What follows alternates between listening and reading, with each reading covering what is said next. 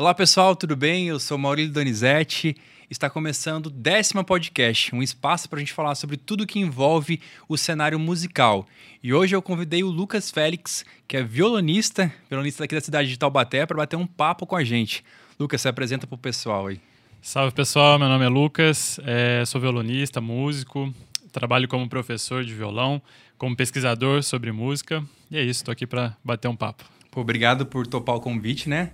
Nosso podcast aqui para falar um pouquinho sobre as pessoas, sobre os músicos aqui da região, dar esse espaço para as pessoas contarem um pouquinho da sua trajetória, do seu estilo musical e tudo que envolve, né? Como eu falei, o cenário musical. É, Lucas, conta um pouco pra gente, né? Qual que é a sua história? É, quando você começou na música? Quem que é Legal. o Lucas Félix? Então, vamos lá. É... Bom, comecei a tocar violão, me interessar pelo violão. Quando eu tinha 13 anos de idade, mais ou menos, eu vi é, um amigo tocando violão instrumental e achei aquilo sensacional. É, eu não conhecia aquele jeito de tocar violão, eu só conhecia o violão de acompanhamento, aqueles acordes e tal. E aí, quando eu vi aquilo, eu decidi é, aprender também. Eu achei incrível. E aí eu comecei a tocar o violão popular, assim, fazer algumas aulas particulares aqui em Taubaté. E aí eu conheci a Escola Fego Camargo, a Escola Municipal de Artes aqui. E eu fui atrás para fazer o ingresso. Na época tinha uma prova, acho que ainda tem essa prova. Eu fiz a prova, passei para o curso de violão clássico. E lá eu dei início na minha jornada é, com o violão clássico, né, estudando. E foi um momento assim incrível porque a escola proporcionava é, um ambiente muito enriquecedor, assim. Você tinha contato com o violão, mas tinha contato com outros instrumentos também, com outros músicos. Então era, era muito bom o ambiente ali para se estudar. Para quem não conhece, a Feio Camargo é uma escola tradicional aqui de música Isso. da nossa região, né? Formou e forma muita gente, assim, incrível. Músicos morando fora do Brasil, assim, fazendo suas carreiras internacionais. Então é, um, é um, uma escola muito importante, assim, no, no Vale do Paraíba, né? uhum. né? E eu tive a oportunidade de estudar lá, que foi, assim, essencial pro, no meu desenvolvimento. Sim, agora, Lucas, achei que interessante você falar um pouquinho é, para o pessoal que é leigo até, né, o que, que é o violão clássico, o que, que ele se difere dos outros instrumentos, do violão tradicional, da viola, enfim. Conta um pouquinho para a gente, para a gente entender um pouco como que é esse mundo né, do violão clássico. Então, é, o violão, né, ele, ele, tem essas denominações, assim, o que define é, o que é popular, o que é clássico, acho que primeiro a gente tem que olhar o repertório né, daquele músico. É, o músico ele toca mais as músicas populares, ele pode ser classificado ali como um, um violonista mais popular, né? Ou se ele a carreira dele é focado com a música clássica, aí ele pode ser classificado assim, né, como um violonista clássico. Uhum. Mas uma coisa não impede a outra. Uh, um modo de tocar, uma técnica não, não limita ele a ser um violonista clássico ou a ser só um violonista popular. É, eu, por exemplo, no meu último álbum, o meu mais recente álbum, Correnteza, é, eu gravei música de Tom Jobim, que é um compositor popular, né? E gravei é, obras do Heitor Villa-Lobos, que é um dos nossos maiores compositores da música clássica, né? Então, assim, é, no final, somos violonistas, né? Tocando música uhum. instrumental, nesse caso específico, né? Aí tem violão de acompanhamento, que vai ser usado é, mais inserido no contexto de banda, é, ou acompanhando algum músico. E, Nesse meu caso é, é o violão solo, né? Aquele Sim. que faz toda a harmonia, a melodia, tá tudo ali inserido. Então, assim, é, às vezes é meio confuso esse monte de termo, né? Sim. Mas é, eu acho que é mais ou menos por aí. De um modo geral, a gente pode entender que o violão clássico é aquele violão instrumental, onde não temos um, um segundo instrumento, ou, ou, tem algum segundo instrumento. A gente não tem a voz, né, pode, né? De uma pessoa não, é. cantando. É, pode, pode ter, pode... Eh, tem músicas, músicas clássicas que é para voz e violão, então, assim, não, uma coisa não limita a outra. Isso que, que, eu acho que tem que deixar bem uhum. claro. Por exemplo, você pode pegar, é, citando o exemplo da Correnteza, que é um, uma música do Tom Jobim que eu gravei. É, ela é uma música popular e eu, ela tem a letra, tudo mais, todo o arranjo é, dela. E eu peguei essa música original e fiz um arranjo para violão solo para violão instrumental. Uhum. Então eu peguei uma música popular e tô tocando ela no violão. Então, assim, é, é, não, não tem limite, né?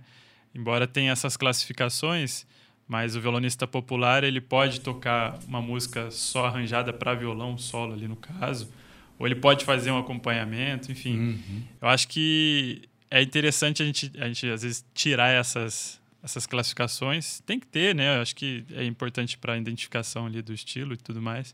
Mas uma coisa não vai limitando a outra. Acho interessante a gente falar um pouquinho também sobre sua carreira, né? Você já chegou a comentar que você lançou um CD, né? Mas Isso. quando você começou, que, que, que, locais que você tocou, né? Por onde você passou aqui na nossa região? Certo. Então, eu toquei nas, aqui pelo Vale, é, Taubaté, Lorena, uh, Tremembé.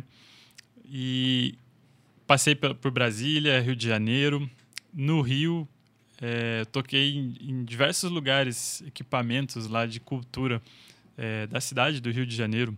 É, por exemplo, no Centro de Referência da Música Carioca, participei de uma série de concertos lá. Foi muito legal, o público, assim, incrível. Foi um dos lugares, uma das lembranças mais legais assim que eu tenho dos concertos do Rio. Uhum. É, toquei no Memorial Getúlio Vargas, lá no Rio também. É, toquei na, na Embaixada da França, aqui no Brasil. Foi um evento muito legal, muito interessante. Eu fiz em parceria com um pesquisador é, sobre música brasileira, que é o Jorge Mello, um grande amigo assim, e parceiro. O cenário de violão clássico, pelo que eu percebi, no Rio de Janeiro é bem forte, né? Você Tem... chegou a, a viver um tempo lá, né? Isso, eu passei um tempo lá para estudar. E, e assim, tem, aqui também tem, tem a, a, os seus campos, né? Mas o, o Rio, ele tem essa... Esses, a cidade é, é muito maior, né? Uhum. Então, proporciona muitas outras experiências ali musicais. Por exemplo, a, o choro lá é muito forte, o violão no choro é muito forte também. Uhum. Então, tem já essa, essa cultura já mais estabelecida por lá. E aí, você consegue tem um pouco mais de campo para fazer os trabalhos e tem muito músico lá, tem universidade que tem curso de violão. Então tem muita, muita coisa acontecendo. Uhum. Então ali o cenário para o músico acaba sendo mais efervescente, né? Desses lugares que você tocou, teve algum que marcou muito? Que você, putz, cara, esse lugar foi muito legal, foi uma experiência bacana. Conheci pessoas, né, do, do cenário musical aí que você conhece. É, então, to, todo concerto, assim, eu, eu, Você sempre conhece alguém, tem uma experiência nova, é, isso é muito legal. No Rio, foi no, Centro de Referência da Música Carioca, foi um concerto bem legal que eu fiz, que teve um bom público, um público, público caloroso, assim, é, uhum. é, de gente até que cantarolava algumas músicas, conhecia muito bem o repertório que eu estava tocando. Uma coisa que eu não esperava, porque eu não, não era do Rio, estava chegando lá e, e, aí ter essa receptividade assim é incrível. Eu toquei também em Brasília num, num evento fechado que foi de um casal de amigos assim, o Alessandro e o Si, que foi sensacional também. É, fui muito bem recebido por eles e os convidados do evento também me acolheram incrivelmente bem. Também guardo muita, muitas lembranças boas desse, desse evento. Ah, enfim, tem outros também, é que eu não vou lembrar agora.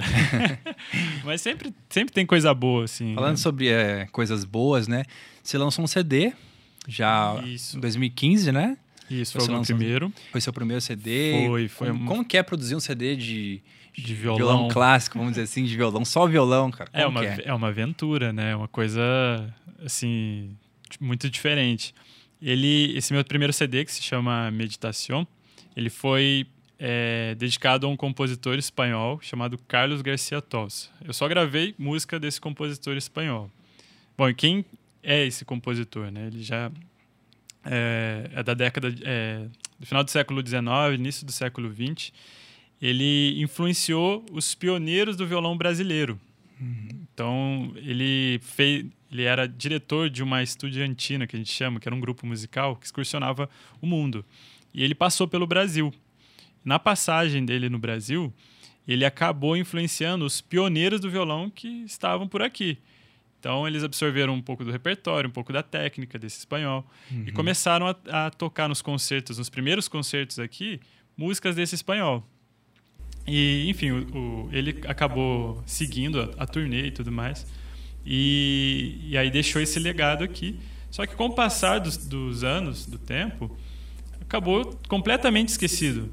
Ninguém sabia mais quem era Carlos Garcia Torres. E foi uma figura que foi muito importante para o desenvolvimento ali no início do, do violão. Uhum. E o Jorge Melo, que eu mencionei anteriormente, que é um pesquisador é, de música é, sobre o violão brasileiro, ele fez um trabalho de, de resgate dos pioneiros do violão brasileiro e encontrou o nome do Tolsa ali, ligado a diversos movimentos ali na, na música, no violão. E na época eu conheci ele na, na faculdade, ele era professor de física na Universidade Federal Rural do Rio de Janeiro. E eu conheci ele, e a gente virou amigo e tal, começamos uhum. a, a, conversar e, e, manter o contato. E ele fez essa proposta. Ele falou: olha, tem um compositor que ele está muito esquecido, e seria um trabalho inédito, seria um trabalho muito importante para a história do violão, para a documentação. E propôs: por que, que você não grava um, um disco sobre ele? Aí eu topei. Estava assim, no, desenvolvendo minha carreira e tudo mais. E aquilo foi um grande desafio. E assim, paralelo a isso, eu tinha acabado de chegar no, no Rio, né? E eu conheci um, um produtor que era dono de um estúdio, que me convidou para fazer um projeto musical no estúdio dele. E assim, foi paralelo, foi junto, assim.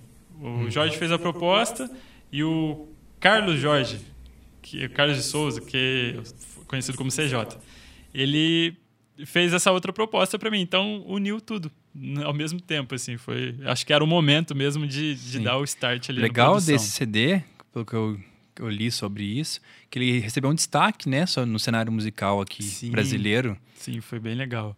Ele é, é foi um, um, disco inédito, né? Foi, foi, o primeiro brasileiro a, a fazer esse tipo de registro. É, então não é um trabalho completamente inédito de documentação é, histórica, de contextualização daquele compositor. E isso rendeu muitos frutos. Foi um, um disco que acabou tendo uma boa saída, está esgotado. E foi um trabalho assim que, que deu muitas alegrias. E foi um, um, desafio também muito interessante, né? Porque eu tive que fazer o financiamento coletivo para a produção. E estava ainda no início desse, dessa coisa de crowdfunding e tal. Uhum. A coisa estava começando. E aí a gente fechou o projeto e a gente começou a campanha. Não sabia se ia dar certo. Era aquela campanha tudo ou nada. Sim. E hoje em dia a internet facilita muito isso, né? Facilita, facilita. Mas deu um, um, trabalho imenso porque tinha que divulgar, tinha que fazer concerto, tinha que falar com todo mundo, porque senão não ia. Uhum. E aí a gente começou a campanha, começamos a fazer a divulgação e foi no último, foi no, foi no penúltimo dia, o Rafael Cortez, que era um repórter do CQC, sim, que sim. eu sou muito fã de, do trabalho dele ele toca violão também e tem uma atividade musical assim, incrível. E ele completou o valor que faltava no último dia. Pô, que massa. E aí fechou o projeto e aí deu certo a gravação, a gente fez todo o pacote. Pô, que legal. E saiu o meu primeiro CD. Foi uma experiência assim que eu nunca vou esquecer. E aí com ele fui fui parar na Rádio Mac, dar entrevista sobre esse CD. É, fiz vários concertos. Nossa, foi, foi muito legal. Foi um... E você tem ainda contato com, com ele ainda? Tenho, a gente tem conversado, assim. Ele é um cara muito legal, um cara que é super solícito, assim, inc incrível. Sou muito fã do trabalho dele e, e, assim, ele me ajudou no momento sem nem me conhecer, né, pessoalmente. Isso foi, foi muito legal. Como que é a aceitação desse estilo musical aqui? Você falou muito do Rio de Janeiro, que você viveu lá, participou de de eventos lá, né? E Sim. aqui, como que é o cenário musical para você? Então, aqui? tem tem tem bastante saída aqui também, menos que o Rio, né? Talvez também pela proporção, né, da cidade, não tem como comparar. É... Claro que a gente aqui, por exemplo, lá no Rio a gente tem muito o choro uhum. muito presente, o samba e tal. A cultura lá, vamos dizer assim, é mais rica para esse lado, né? É, tem, tem mais atividade aqui, não tem tanto. Uhum. Mas, por exemplo, aqui em Taubaté tem a Fego Camargo, né, a escola, que é um grande é, fomentador e, e, que movimenta muita coisa. É, tem a FASC também, se eu não me engano, em Pinda, que é uma faculdade de música, uhum. que também faz uh, acontecer o, o, movimento musical também, que vai colaborando, formando músico. Então, tem, tem saídas aqui, mas menos. Então, vai fazer um concerto, talvez você tenha que trabalhar melhor assim, a divulgação, ou, ou entender melhor ali como atingir o pessoal para ter o retorno. Lucas, acho que uma curiosidade bastante interessante é o processo de criação, né? É, a gente estava conversando aqui um pouquinho antes, você falou que você não, não compõe músicas, você interpreta, não, né? É, é tudo, é, por enquanto, só né, como intérprete né, que eu tenho trabalhado, mas composição é uma área que eu acho fantástico também. Eu tenho vários amigos que são compositores. Eu estava até falando com você, porque numa música tradicional, a gente coloca a voz, depois vai colocando a melodia, ou começa na melodia, depois a voz, depois vai encaixando os instrumentos. Agora a gente, a gente como você falou, tem alguns estilos que tem voz, que tem mais de um instrumento, mas como que é, assim, até mesmo o processo de interpretar, né, outros Sim. artistas? Como que para você funciona isso? Então, a questão de composição, eu acho que é um pouco pessoal assim do compositor. Acho que cada um tem um, um método. Talvez alguns tenham uma melodia ali e criem até sem o instrumento primeiro, ou outros criem com o instrumento. Eu acho que é, é bem pessoal isso. É, no meu caso de interpretação, é, quando eu vou fazer um trabalho, por exemplo, vou fazer um arranjo de alguma canção, é, primeiro eu, eu tenho aquela canção ali muito já enraizada, estudo bastante sobre ela, pego toda a parte harmônica, é, as linhas melódicas, entendo, tento entender o máximo ela. E com o instrumento eu começo a desenhar os caminhos que eu acho que vão soar melhor, as regiões no violão que vão ficar mais é, bonitas ali para aquela ocasião. E, e vou montando. Aí eu começo é, nesse, nesse formato até é, finalizar uma primeira versão. E ali, a partir daquela primeira versão, aí eu começo a estudar, começo a me gravar, é, ouvir várias vezes e aí começa o processo de desenvolvimento. Aí vou mudando uma parte ou outra, vou melhorando uma coisa ou outra. E eu acho que uma outra, um outro ponto que é fundamental também é mostrar para outras pessoas, para outros músicos. Uma pra, opinião de fora, né? É, eu fiz, por exemplo, um arranjo é, do Prelúdio das Baquianas Brasileiras número 4, do Vila Lobos. Ela não é uma peça para violão. Eu peguei é, a partitura, comecei a desenvolver, fiz o arranjo inicial. E esse arranjo, se eu não me engano, demorou para ficar pronto, assim, para eu chegar num ponto de dizer, ah, vou gravar, uhum. que eu acho uhum. que ficou num, num nível assim legal. Acho que demorou quase um ano. E no início eu não gostava, eu fiz, assim, achei que estava muito magrinho, não estava suando legal o, o, o, arranjo no violão. E aí até que eu mostrei para um amigo. Aí um amigo incentivou, falou, cara, tá muito bom, tal. Mas não dei muito ouvido. Aí comecei a desenvolver mais, aí uhum. mostrei para outro, fui mostrando para outro. Aí comecei a ter opiniões boas, assim, um bom feedback. E aí eu falei, opa, tem coisa aí então, acho que tá legal, né? Legal. É, qual que é o tempo, assim, mínimo que você leva? Você falou um ano para compor uma música, é uma coisa é, bem longa, né? Pra gente parar pra pensar, assim. É longo, é, foi muito longo, mas assim, eu acho que foi mais por chatice minha do que outra coisa. Mas mínimo, eu acho que não tem, assim eu acho que é, é bem pessoal também. Uhum. E tem compositores que tra ficam trabalhando meses, ou às vezes, cara, tem uma encomenda, de repente, ah, tem que compor em um mês. Aí o cara vai lá e, e faz. Mas quando eu acho que é algo que você não tem prazo, que está mais tranquilo, que você tem, um, tem tempo para levar, sim vai levando. Lucas, e você escuta outros estilos musicais? O que, que você escuta hoje, né, atualmente? Você é por um violão clássico é, a gente, é muito difícil de pensar. Você escuta um sertanejo, é, o MPB, é, um funk, né? Funk, né? Ah, então, eu... Barão da Pisadinha. É. Barão, verdade, atual, Barões da Pisadinha. Tem, tem, muita coisa rolando aí, né? Então, que, de eu... fato, né? O que de fato você gosta de escutar e... Sim. Então, eu gosto muito de rock. Escuto muito rock. É... Queen, faz parte da minha playlist ali diária. Pink Floyd, The Doors. É, escuto, claro, muito violão, uhum. diversos violonistas para pegar referências. É, também MPB, eu escuto muito Chico Buarque, Tom Jobim. Uh, assim, acaba tendo, tendo várias referências, né? Não, é, não fico só no violão. Então, a hora que eu pego uma música clássica, alguma coisa de ópera, aí do nada eu vou para um Iron Maiden, e aí depois um Pink Floyd. Então, não, não fico tão imerso assim só no violão, na, na música instrumental. Que eu acho que é importante também ter outras hum. referências. Né? Eu já toquei guitarra, mas o violão falou mais alto. é verdade. Além desses instrumentos, teve algum outro instrumento que você. Eu, eu cheguei você a estudar. tem interesse, você já estudou ou tem interesse em estudar? É, eu cheguei a estudar o, o, a guitarra em si, fiz aulas por um tempo. E acho que muito da influência por ouvir muito rock, né? Uhum. Ter aqueles solos de guitarra, assim. É, aquilo sempre achei lindo, assim. E mas aí eu acabei me dedicando só ao violão, não dava tempo de pegar os dois, dominar as técnicas todas. É, que no violão, por exemplo, eu toco com a unha e tal, Sim. tem toda a técnica certinha para usar os dedos. E aí na guitarra era palhetada, aí mudava a história, aí tinha que para dominar tudo bem assim, eu falei, cara, vou focar no violão, não vai dar para ficar nos dois. Falando nisso, em dedicar um tempo a alguma coisa, é, você é formado em música? Qual, qual é a sua formação? Você é graduado? Você fez alguma faculdade? Como que é? Então, ensino superior, eu sou formado em engenharia de materiais, não tem nada a ver com... o engenheiro com músico. É, engenheiro músico.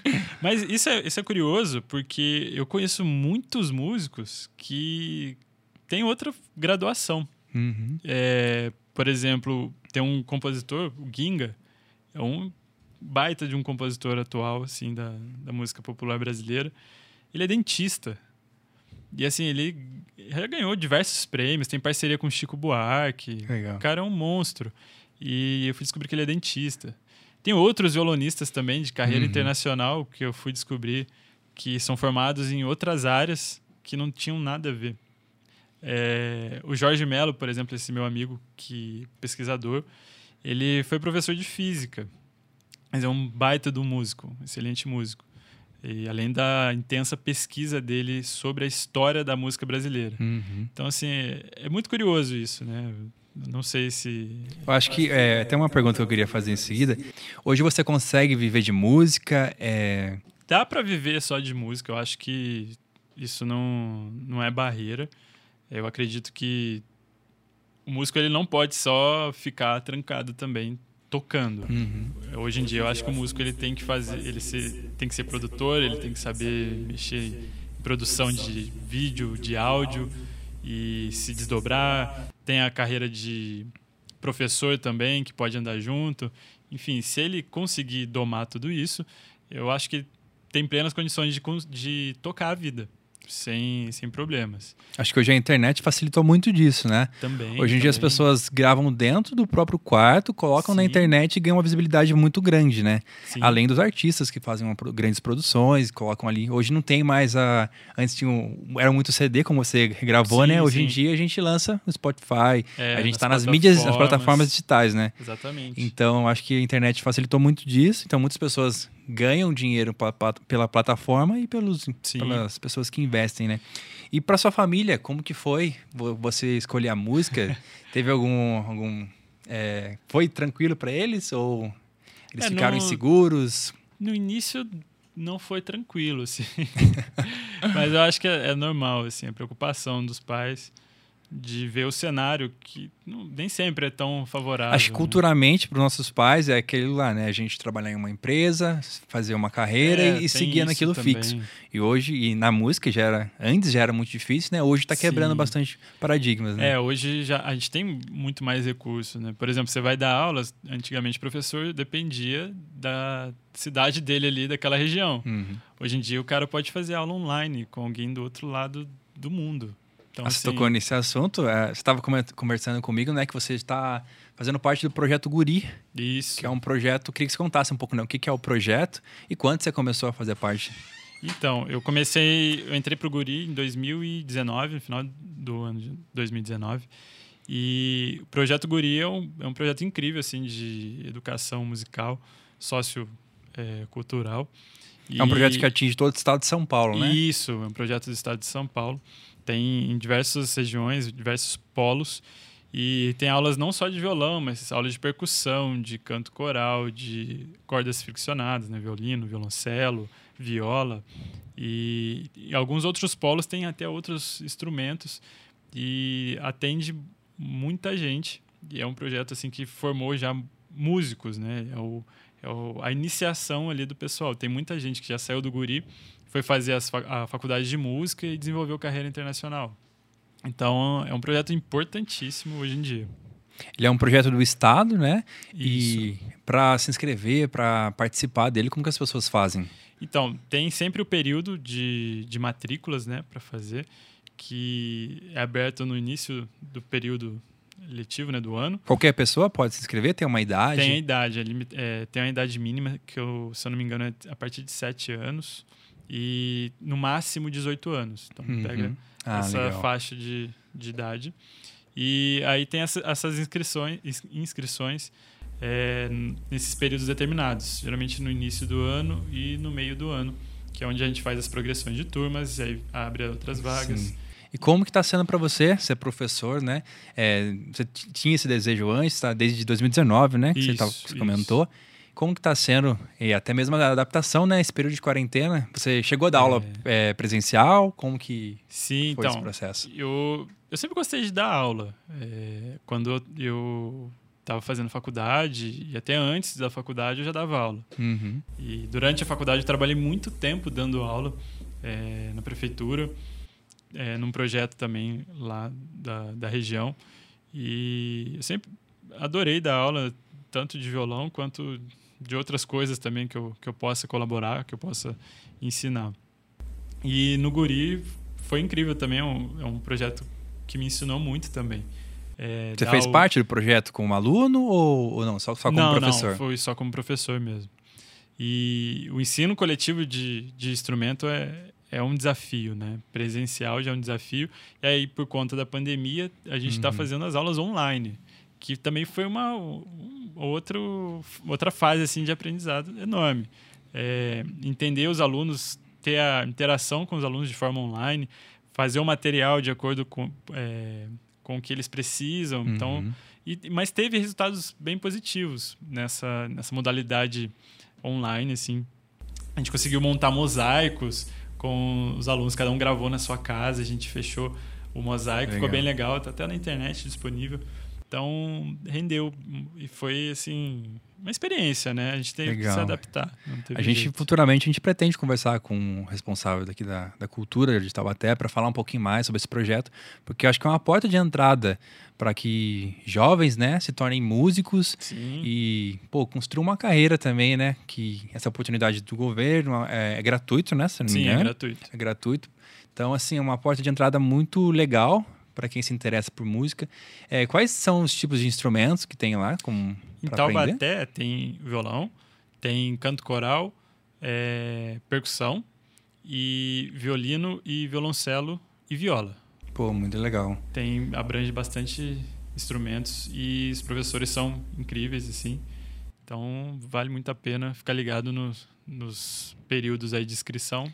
O Guri tem um site, tem todas as redes sociais, então uhum. é muito uhum. fácil ficar por dentro das Sim, é novidades. só aceitar, é, acessar a prefeitura de, ou de Taubaté, né, que, Sim. que é onde a gente está, ou do estado de São Paulo, né? Sim, procurar o projeto Projeto Guri. Guri Taubaté, já acho, bem, bem tranquilo. Danilo está aqui na produção com a gente. Vou fazer uma pergunta aí. Tem uma curiosidade aí, você pode perguntar, se a galera não acha estranho você ter que ter a unha grande, ah. E como é que é isso daí? Se, se, se rola comentários? Se tem... ah, não sei se deu para a galera que está acompanhando a gente ouvir, mas o Danilo perguntou é, é, se gera uma, uma curiosidade né, das pessoas por terem, por você ter a mão direita, só na mão direita ter unhas grandes, né? Que eu acho que é, é, muito característico em quem toca violão, é, né? Turma da o clube da unha comprida. Claro, o pessoal olha assim, fica curioso, né? Por que, que esse cara fica com a mão uma, uma com a unha cortada e a outra não, né? O cara é maluco. Coçar o ouvido? É, tem gente que lança essa. Por que, que você lança isso, né? Mas é. rola essa curiosidade, claro. Tem Muita gente, às vezes você vai cumprimentar, né? Você vai cumprimentar assim, a pessoa olha direto na unha, assim, meio que já. Ué, coisa estranha, né? Ainda mais. Tem que ficar cuidando, lixando. É, e tem todo um trabalho, porque isso é, influencia diretamente no som que você vai tirar do violão. Então tem todo um formato que você tem que deixar a unha, Ah, que legal. passar a lixa certa, ter todo um cuidado para fazer o Pô, polimento. as unhas são as palhetas, então. É, mais ou menos a mesma função. E, e aí é um cuidado extremo que. E aí tem que ficar grande. Tem gente que deixa um pouquinho curta, agora tem gente que deixa maior do que a minha ainda.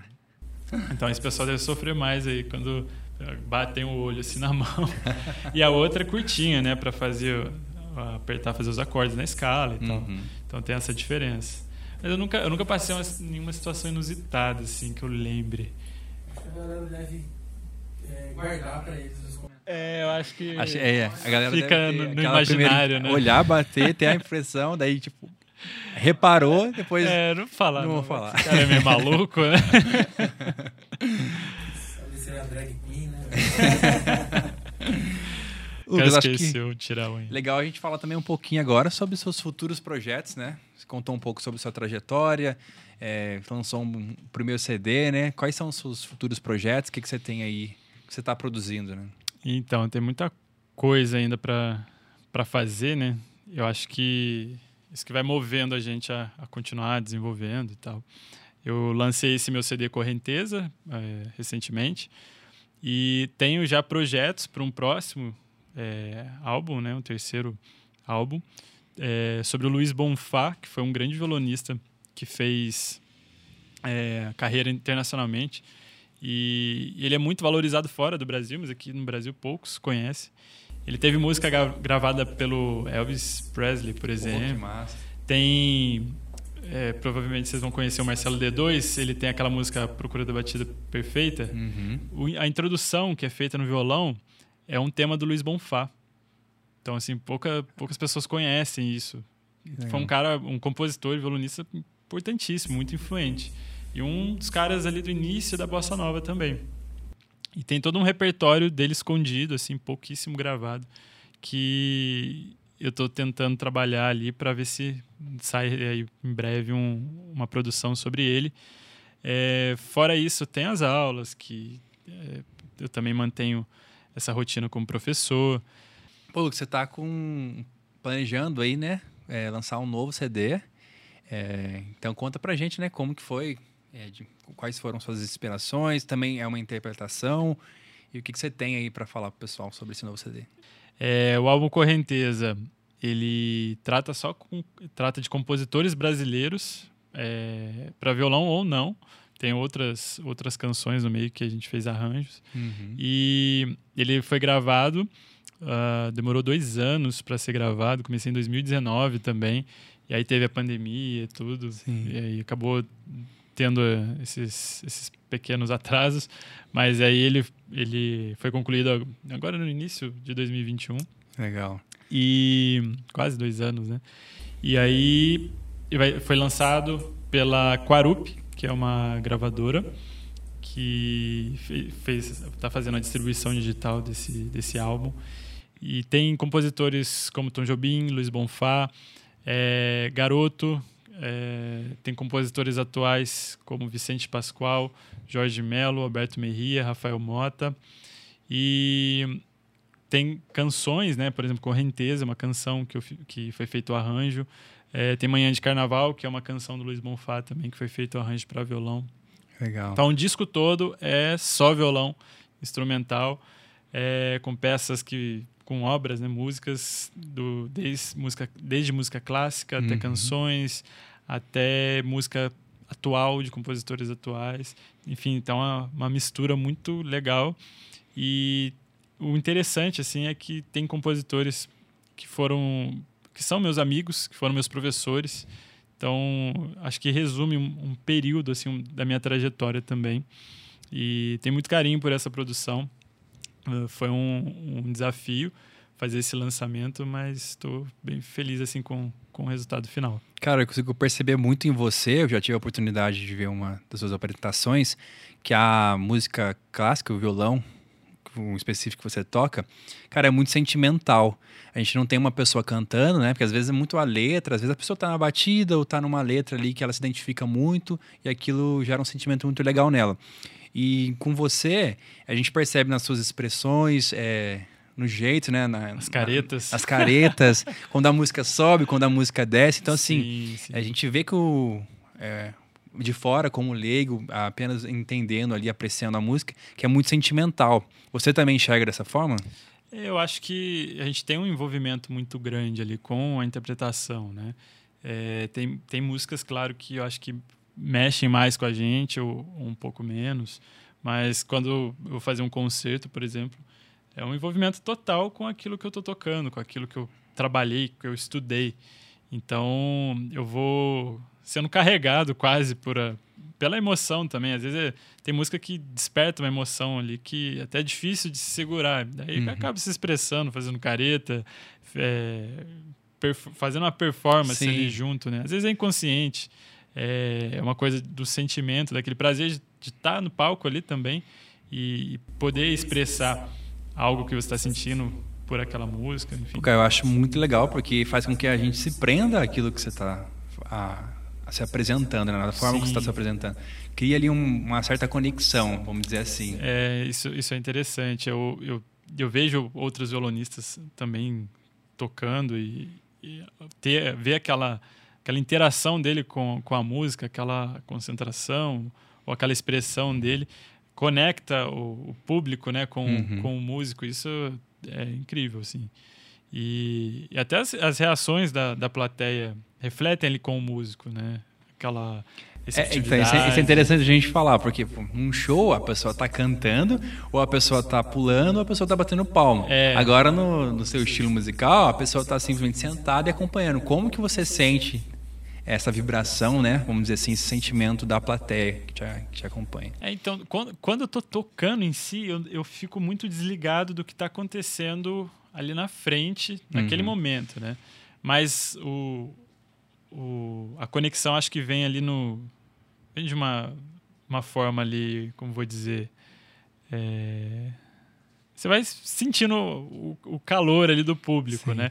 E nos momentos que você tem um diálogo com, o- com a- o público, por exemplo, você vai ver as reações das pessoas ali naquele, naquele momento. Os aplausos vão ser calorosos ou não.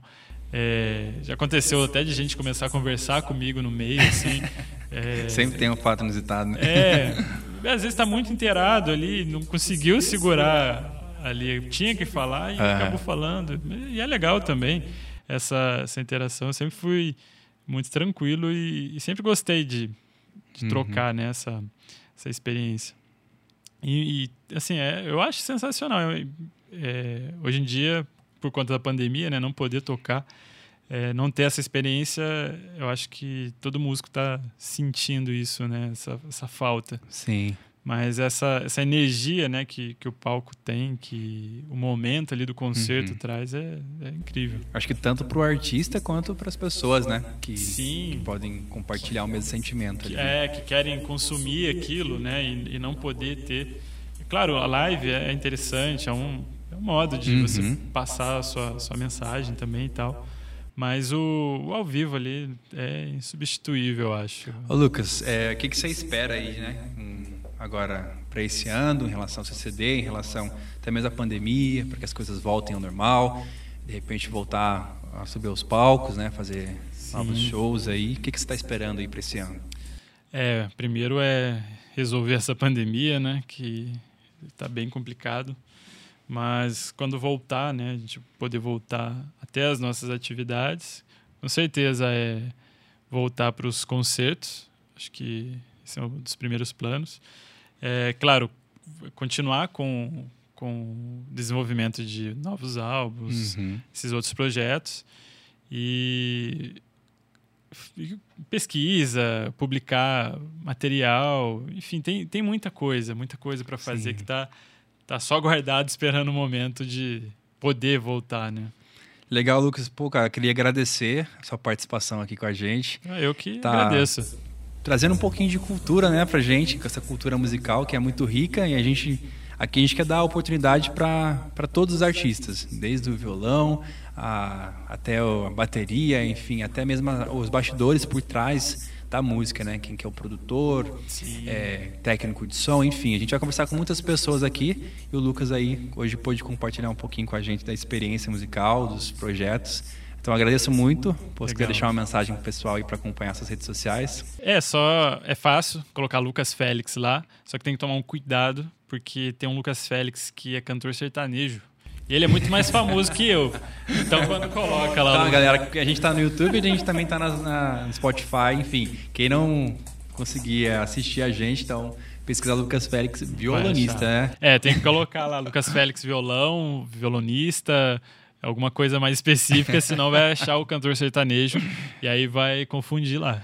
Sim, você também está no Facebook, no Instagram, Facebook, né? Instagram, uh, nas plataformas digitais, o álbum Correnteza está disponível para ouvir também. É, e é isso, estou sempre ativo lá no Instagram, postando trechinho de estudo, é, no Facebook também, e no YouTube os vídeos mais completinhos lá. Uma e agradecer a oportunidade de ter vindo aqui, de poder conversar, de trocar essa ideia, que foi muito legal. Prazer foi nosso e quem estiver nos acompanhando aí pelo YouTube, não deixe de se inscrever, curtir esse vídeo. E quem estiver também acompanhando pelas outras plataformas digitais, é, não deixe de deixar um comentário também para que a gente possa crescer cada vez mais e até uma sugestão de quem pode estar conversando com a gente aqui, quais são os futuros entrevistados quais são os futuros entrevistados. É isso aí, pessoal. Valeu, um grande abraço a todos e nos vemos no próximo vídeo, no próximo podcast.